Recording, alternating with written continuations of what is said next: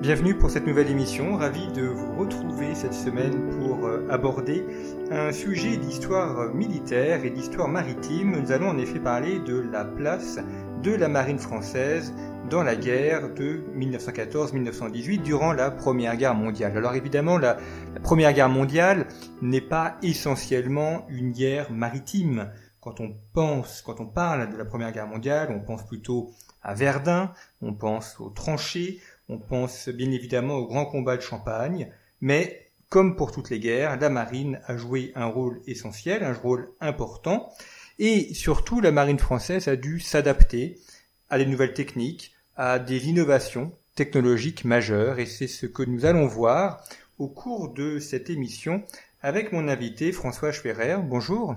bonjour, merci. Merci, merci de m'accueillir une nouvelle fois. Eh ben, C'est avec plaisir. Effectivement, nous avions euh, réalisé il y a quelque temps déjà une émission sur euh, un de vos aïeux, euh, l'amiral Schwerer, donc qui a notamment participé à la guerre de 14-18.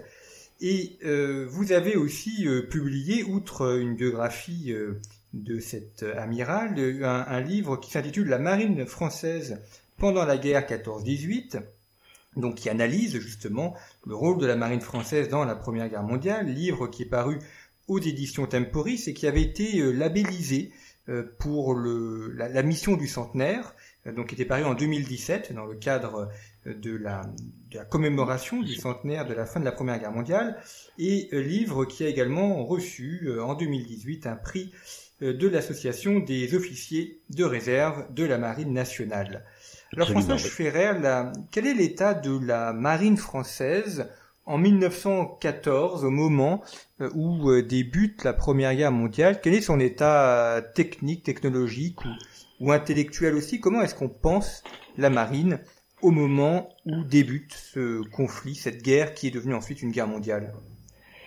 J'ai écrit un article un jour intitulé le, La marine française n'était pas prête. Si elle n'était pas prête, elle était quand même en état de redressement.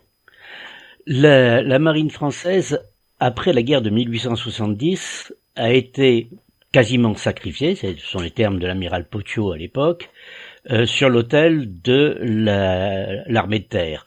Le budget de, de, la France ne permettait pas à la fois d'avoir une marine importante et euh, une armée de terre euh, solide. Donc on a divisé par 4 en 1870 le budget de la marine. C'était d'autant plus grave que c'était l'époque où euh, les technologies euh, euh, évoluaient de façon considérable. C'était le moment où on, testait les nouveaux canons, les blindages, les, moteurs à, charbon ou à pétrole pour remplacer la, voile pour piloter des bateaux. C'était le moment où commençaient à apparaître les torpilles. Donc c'était c'était le moment aussi où on commençait à parler des sous-marins. Donc c'était une époque véritablement où euh, une euh, diminution du budget euh, s'avérait euh, quasiment suicidaire.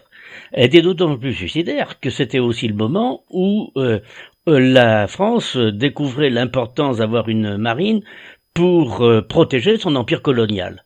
Donc on était vraiment euh, là dans une période qui a duré pendant euh, 5-10 ans, euh, après la guerre de, 1870, dans laquelle la marine a été complètement sinistrée.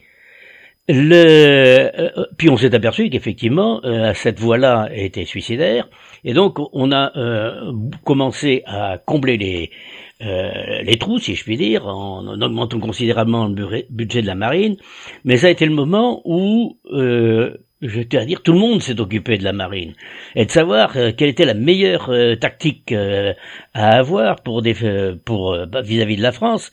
S'il fallait avoir une, marine offensive, une marine défensive, s'il fallait avoir des gros bâtiments, s'il fallait avoir des petits bâtiments, ce qui fait que en 1914, on, s'est trouvé avec une marine qu'on a appelée une marine d'échantillons. Il y avait effectivement une foison de bâtiments de toutes sortes mais dont on ne savait pas véritablement les utiliser ensemble. On a donc, on s'est donc retrouvé avec une, avec une marine qui était quelquefois très performantes. C'était euh, de simili chefs-d'œuvre, pour reprendre l'expression d'un des lieutenants de vaisseau de la, marine autrichienne euh, qui a eu à connaître des bâtiments français, mais euh, des chefs-d'œuvre qui n'étaient pas aboutis. Donc, il y en avait dans tous les sens. Quand on compare, par exemple, le problème des sous-marins français au début de la guerre par rapport aux sous-marins allemands, on avait une dizaine de, modèles différents, avec des moteurs à diesel, des moteurs à charbon, des, euh, euh, bâtiments avec des euh, avec des kiosques, des bâtiments sans kiosques, en fait, des choses extraordinaires, alors que tous les sous-marins allemands étaient normalisés. Donc quand on passait, quand les Allemands passaient d'un sous-marin à un autre, bah, ils n'avaient pas à réapprendre leur métier. Quand les Français passaient d'un, les marins français passaient d'un bâtiment à un autre, ils devaient tout réapprendre. Donc on, on, a à la fois une marine en pleine reconstruction, mais en même temps une marine qui n'a aucune unité. Et cette, de, de plus, c'est une marine qui a subi euh, les à-coups de la politique, euh, j'allais dire la politique politicienne de l'époque, euh, un certain nombre de, de ministres de, de, de, la marine pendant les années mais 1900, 1905, mais c'est ça, ont euh, choisi de euh, privilégier euh, l'avancement des officiers qui étaient bons républicains euh, et, et, anti-religieux plutôt que ceux qui étaient les, les officiers de marine que l'on considérait comme de, de bons marins et de, de bons militaires. Donc on a eu à la fois une difficulté tant sur le plan technique que sur le plan du personnel. Mais il faut bien admettre et ajouter quand même que euh, dès les années, enfin qu'au début des années 1910, euh, les choses commençaient à se tasser, que on commençait à avoir euh, des bâtiments un petit peu plus normalisés, un petit peu plus efficaces, et une et des officiers de marine qui étaient particulièrement formés et efficaces vous évoquez les, aspects politiques, c'est effectivement un, sujet important parce qu'on a du mal à se remettre dans le contexte intellectuel de l'époque. Il y a eu la fameuse affaire des fiches où des, officiers ont été euh, écartés en raison de leur appartenance euh, au catholicisme. Est-ce que c'est quelque chose qui n'a touché que l'armée de terre ou qu'on Non, ça, ça a surtout touché l'armée de terre sous la forme des fiches. Mais euh, dans le même ministère, le ministre de la Marine était Camille Pelletan, qui euh, lui n'a pas eu besoin de fiches, mais euh, qui euh, est resté dans le dans l'histoire de la marine comme étant le naufrageur de la marine, ce qui veut quand même bien dire les, les choses, qui a, effectivement promu essentiellement des personnes qui étaient anti-religieuses, puisque c'était surtout ça qui contre ça qui s'est battu. Il faut pas oublier que lorsque la marine a débuté la guerre, euh, les, il n'y avait plus d'aumôniers à bord des bateaux. Il a fallu euh, attendre un, décret de 1913, fin 1913, pour euh, rétablir des aumôniers et l'autorisation de célébrer la messe le vendredi saint bord des bâtiments. Et, ce, et le dernier ministre de la Marine qui a euh, lutter contre la religion euh, et le Étienne Ernest Moniz, qui était ministre de la Marine en 1913 euh, et qui avait euh, justement complètement interdit tout aumônier à bord des, bâtiments jusqu'à ce que il laisse la place après au docteur Gauthier et que les choses se tassent. Mais il y a eu effectivement de 1905 à 1913 une attaque violente contre le catholicisme qui n'a pas été euh, aussi spectaculaire que ce qui s'est passé dans l'armée de terre, qui n'a pas pris la, forme des fiches, mais qui a quand même été tout aussi efficace. Il y a, euh, euh par exemple, l'amiral maréchal qui a été euh, mis à la retraite d'office pour des raisons religieuses, etc. Enfin, il y a un certain nombre d'incidents qui sont produits. Les euh, les religieuses qui tenaient les euh, les hospices euh, maritimes de Brest qui ont été qui ont été chassés des hospices, etc. il, y a, y a eu tout un tas d'actions qui ont particulièrement perturbé la marine. Alors, il y a un autre sujet que vous évoquez dans votre ouvrage, c'est la question de la, jeune école, qui est un mouvement intellectuel du début du XXe siècle, mouvement extrêmement important, même si on l'a un petit peu oublié aujourd'hui. Qu'en est-il de ce mouvement de la jeune école dans la marine nationale?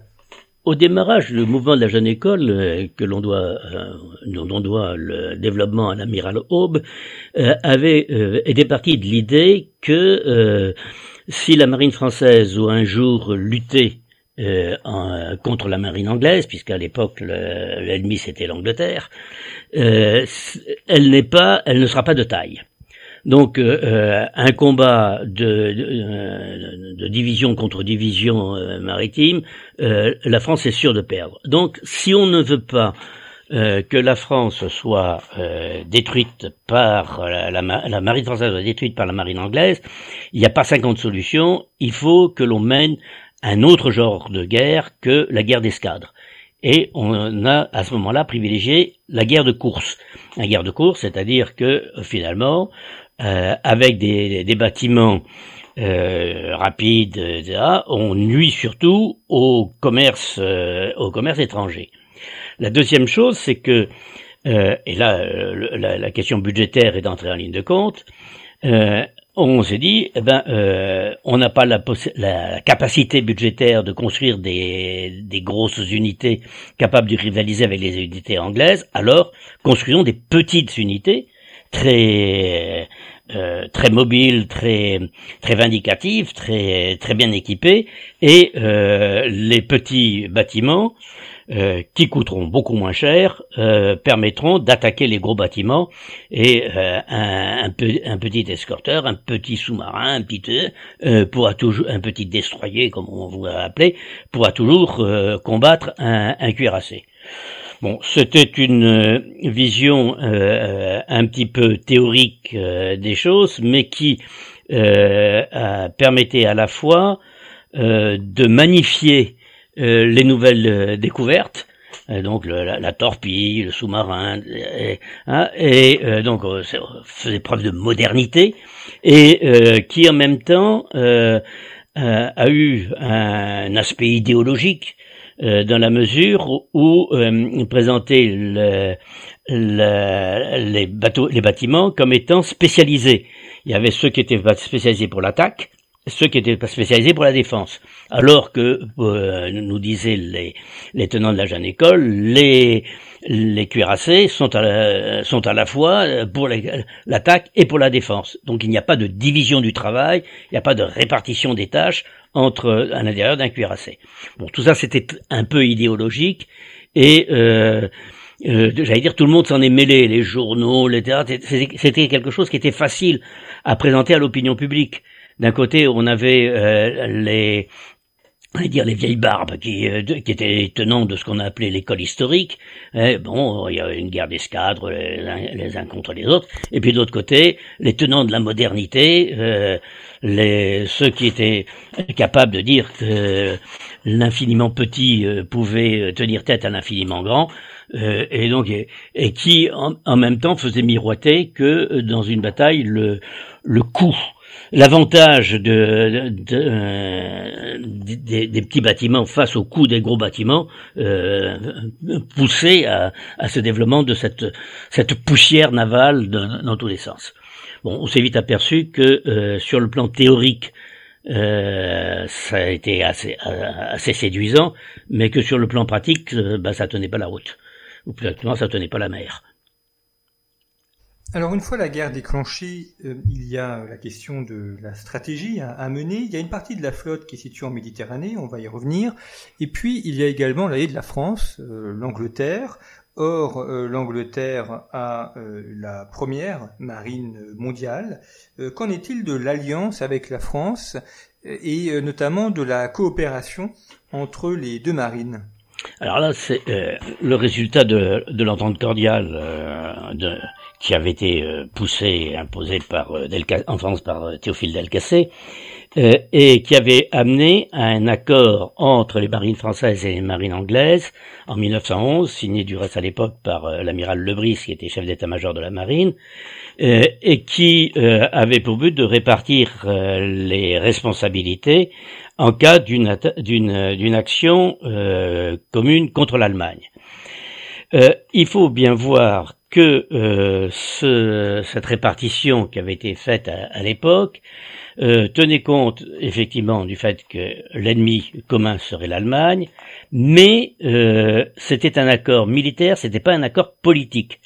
C'est-à-dire que euh, si l'Angleterre et la France se répartissaient la tâche, il n'était pas automatique que euh, si l'Allemagne attaquait la France, l'Angleterre rentrerait euh, en guerre, ou si l'Allemagne attaquait l'Angleterre, la France entrerait en guerre. C'était pas, c'était pas un accord de, de défense commune, c'était simplement en cas de défense commune, comment on répartirait les, les responsabilités.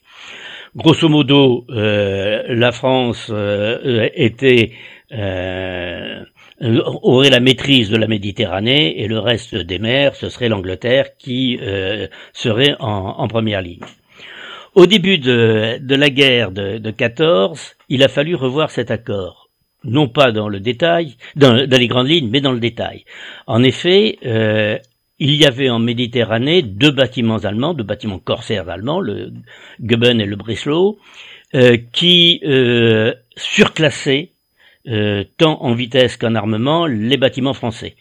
Et donc le euh, le gouvernement français euh, voulait bien que l'Angleterre, euh, que la flotte anglaise vienne épauler la flotte française en Méditerranée pour lutter contre ces deux bâtiments. Donc il fallait revoir un petit peu le, euh, les accords. Il y a eu, euh, et donc ces accords ont été revus en 1914, en, le 6 août 1914, donc euh, signés du côté anglais par l'amiral de Battenberg et du côté français par le capitaine de vaisseau Schferrer qui avait été envoyé parce que le ministre de la Marine n'avait pas voulu se déplacer.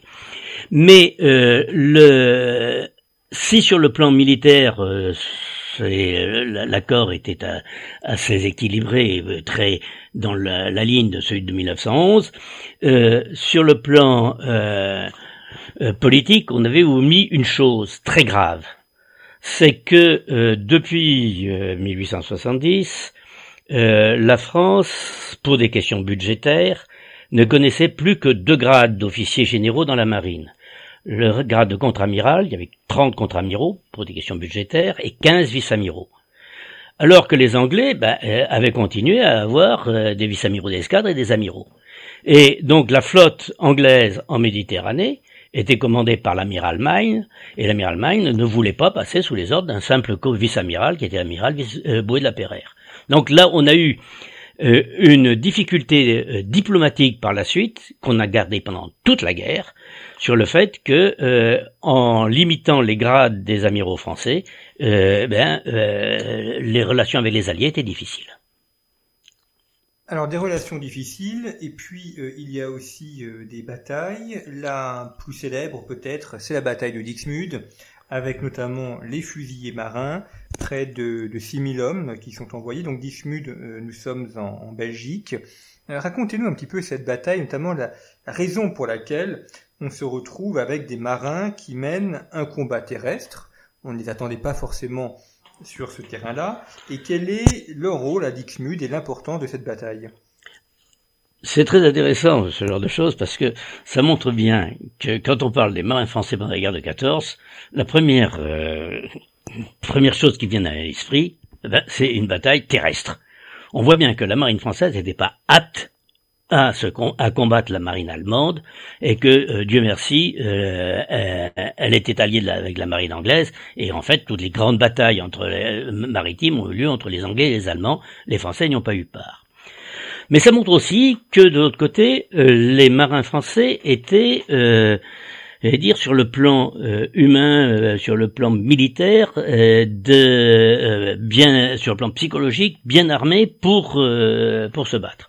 Alors au début de la guerre, comme euh, les bâtiments euh, français et les ports français étaient euh, trop nombreux pour le personnel qui était affecté à la marine, on a décidé d'envoyer, d'utiliser des marins pour renforcer essentiellement le, les, les, les, effectifs de police en France. Et on a donc créé un bataillon de fusiliers marins dont le but était d'aller maintenir l'ordre à Paris pendant que les euh, pendant que les, les fantassins parisiens étaient eux mobilisés euh, pour la guerre.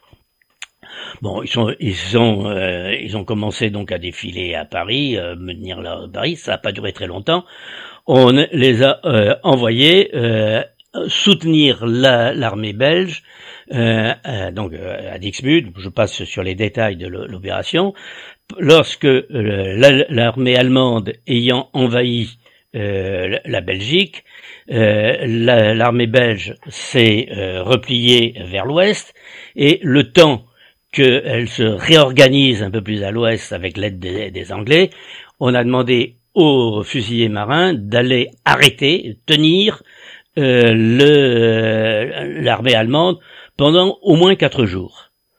Et on a mis euh, ces, euh, ces marins sous l'autorité de, l'amiral Renard, euh, qui euh, a reçu l'ordre de tenir quatre jours et l'ordre qu'il avait reçu, c'était le suivant, c'est euh, vous devez arrêter par tous les moyens l'armée allemande. Euh, si l'armée allemande euh, cherche à vous tourner, ben vous tournez les, les tranchées vers le, le nouveau côté. La seule chose que vous ne pouvez pas faire, c'est de reculer. Pendant quatre jours. Ils ont tenu trois semaines. Ils ont tenu trois semaines euh, et ils ont tenu trois semaines à 6000 euh, fusils et marins euh, contre plus de 60 000 soldats allemands en face. Et tenant trois semaines, effectivement, au bout de, au bout de, ces trois semaines, eh bien, ils ont transformé Dixmude en, en, terrain neutre. Les, les Belges ont noyé la région et donc ils ont pu se, se, se retirer. On a donc là une opération qui était un peu une opération presque une opération suicide, un peu comme le, départ du reste qu'on avait demandé à l'amiral Rouillet, ce qu'on a appelé la marche au sacrifice. Donc presque une opération suicide et, du reste, euh, le bataillon de fusiliers marins a été décimé. Mais euh, par contre, euh, ils ont permis à l'armée belge de se, de se réorganiser, aux Français et aux Anglais de venir appuyer les Belges et empêcher donc l'armée allemande de complètement tenir la Belgique. Alors, il y a le cas de, de la marine en Méditerranée. Il n'y a pas eu de combat en Méditerranée, enfin du moins en Méditerranée occidentale. Il y en a eu en Méditerranée orientale, mais nous y reviendrons un peu plus tard. Euh, que fait la, flotte qui est basée à Toulon? Est-ce qu'elle rejoint euh, l'Atlantique ou est-ce qu'elle se rend sur le front d'Orient? Alors, ça s'est passé en deux temps. D'abord, euh, au démarrage, la, la, flotte en Méditerranée a comme première mission de euh, ramener en métropole les soldats qui étaient dans l'Afrique du Nord et donc finalement de faire euh, euh, d'assurer le, transport de troupes. La deuxième mission euh, en Méditerranée, c'est euh, aussi l'alimentation de, la France en produits euh, provenant d'Afrique du Nord. Oubliez que toute l'industrie et l'agriculture française est complètement désorganisée et qu'on est terriblement tributaire de, de tout ce qui nous vient, et en, particulier des colonies. Donc la, la, marine française en Méditerranée a comme première mission de ben, de garder la liberté de manœuvre d'action en Méditerranée et que euh, ce ne soit pas troublé, empêché par euh, la marine allemande ou la marine autrichienne. Donc là, ça c'est la, la mission fondamentale. Alors après, euh, dans, dans, un deuxième temps, au fur et à mesure de l'évolution de la guerre, quand on va vouloir euh, aller euh, euh, essayer de tendre la main aux Russes par le par le canal par le détroit des Dardanelles quand on va vouloir essayer de de, sauver de sauver l'armée serbe qui se bat contre la Bulgarie etc il va y avoir un énorme travail de la marine en à nouveau en transport de troupes et en ravitaillement des, des, troupes à l'extérieur. Lorsqu'on va créer l'armée d'Orient euh, qui va être installé à, Salonique, euh, eh bien, euh, il faudra bien l'alimenter aussi, aussi bien sur le plan des munitions que sur le plan du ravitaillement pour, les, pour tous les jours.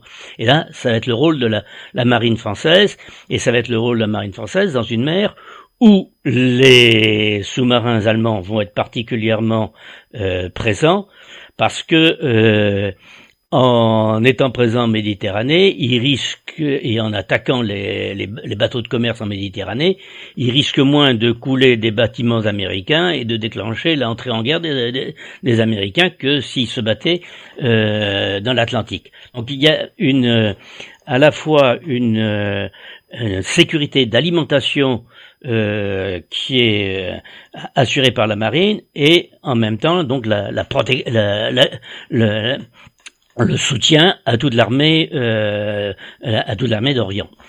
J'ajoute que euh, le port de Sète va se développer de façon considérable pendant cette période-là parce que ce sera euh, par Sète qu'arrivera tout le ravitaillement nécessaire à la Suisse. Sète deviendra le, le port de ravitaillement de la Suisse et donc la marine française va sécuriser l'approvisionnement de la Suisse. Merci beaucoup François Scherer d'avoir euh, évoqué les, débuts euh, de la marine française durant la Première Guerre mondiale. Il y a encore beaucoup de choses à évoquer. Nous le ferons au cours d'une seconde émission euh, la semaine prochaine, notamment pour évoquer le front d'Orient et, et, le front des Dardanelles. Je rappelle le titre de votre ouvrage, La marine française pendant la guerre 14-18, qui est paru aux éditions Temporis. Merci beaucoup pour votre fidélité.